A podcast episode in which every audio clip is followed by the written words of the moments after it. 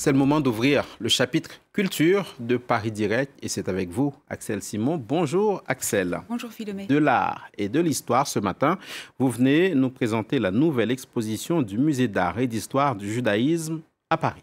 Oui, elle est intitulée Chagall, Modigliani, Soutine, Paris pour école 1905-1940 et elle propose de porter un nouveau regard sur les artistes dits de l'école de Paris à voir hommage jusqu'au 31 octobre. Avant elle, il y avait déjà eu plusieurs expositions euh, importantes sur l'école de Paris, notamment euh, à New York, les deux notoires Circle of Montparnasse en 1985 au Jewish Museum et puis Painters in Paris de 2000 euh, au Metropolitan. Et celle-ci, hommage, fera date également par sa richesse par ses pièces inédites et son ampleur historique. Il faut peut-être euh, expliquer euh, en quelques mots ce que recouvre cette expression euh, école de Paris. Malgré ce qu'on pourrait penser, il ne s'agit pas d'un mouvement, mais plutôt d'une scène artistique. On la doit au critique d'art André Varnaud en 1925. C'est la formule qu'il a choisie pour défendre des artistes marginalisés parce que étrangers au Salon des indépendants en 1925. C'est une formule en réaction à la xénophobie du milieu de l'art de l'époque.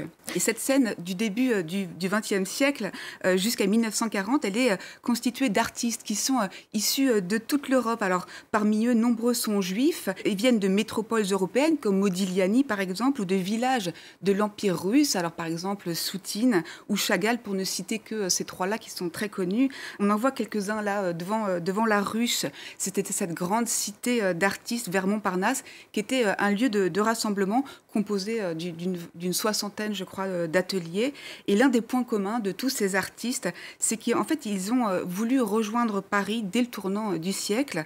Ce que souligne aussi le choix du titre de l'expo, c'est euh, Paris pour école, non pas école de Paris, parce que la capitale française avait à l'époque beaucoup de qualités. Alors la commissaire de l'exposition, c'est Pascal Samuel. Elle est aussi depuis décembre 2019 la conservatrice de la collection d'art moderne et contemporain du MAGE.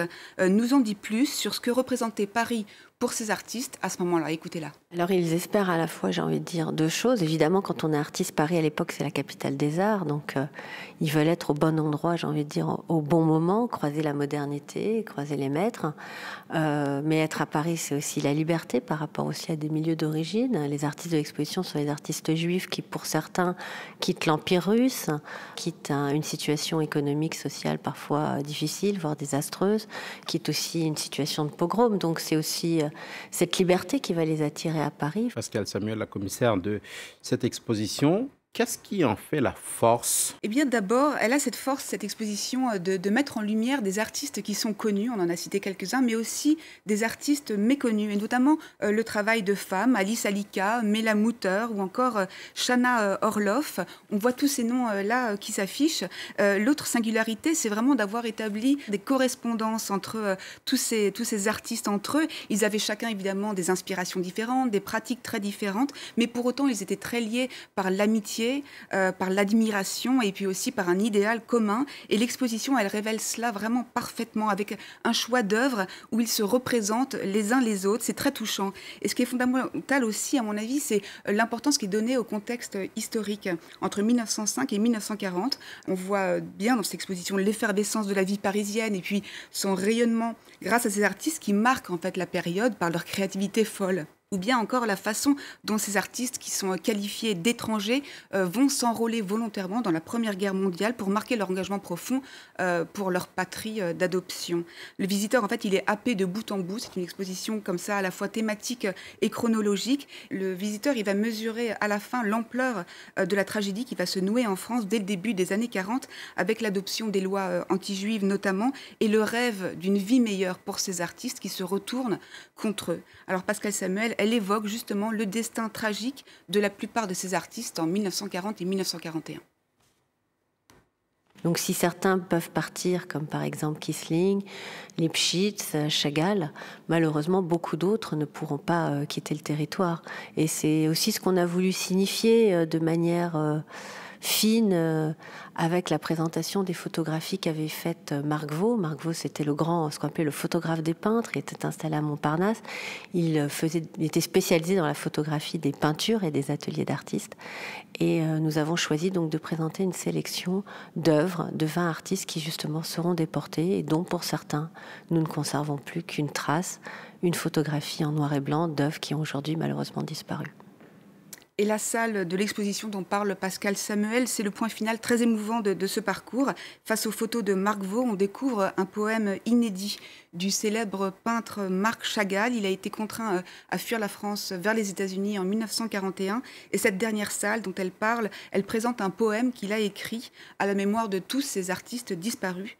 Et c'est euh, Michel Zlotowski euh, qui prête sa voix dans un très bel écho à la fois sonore et mémoriel entre le français et le yiddish. Chagall, Modigliani soutient Paris pour école. Cela fait écho, Axel, à une autre exposition en cours. Oui, comme un fil en fait, qui se prolonge en effet avec une autre exposition et puis cet ouvrage préfacé par Chagall qui contient euh, le poème dont on vient de, parler. Le livre en fait, il est publié euh, en 1951 à compte d'auteur en yiddish et tiré seulement à 375 exemplaires, donc finalement pour, euh, pour les initiés. Et c'est aujourd'hui une réédition en français, une collaboration entre Le Mage et puis l'éditeur Azan. L'ouvrage en fait retrace la vie de 84 artistes juifs de l'école de Paris qui ont péri entre 1940 et 1945. C'est un livre du souvenir, comme l'écrit euh, euh, Judith Lindenberg.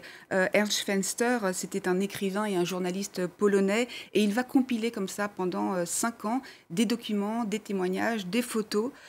C'est l'autre exposition, donc en cours en ce moment, hommage, qui, lui est consacrée. Donc voilà deux expositions, un très beau livre, des poèmes inédits, un catalogue, donc plusieurs façons de rendre tangible des mondes disparus. Merci beaucoup, Axel Simon, pour cette euh, découverte. Et c'est avec vous que nous refermons ces 4 heures de Paris Direct.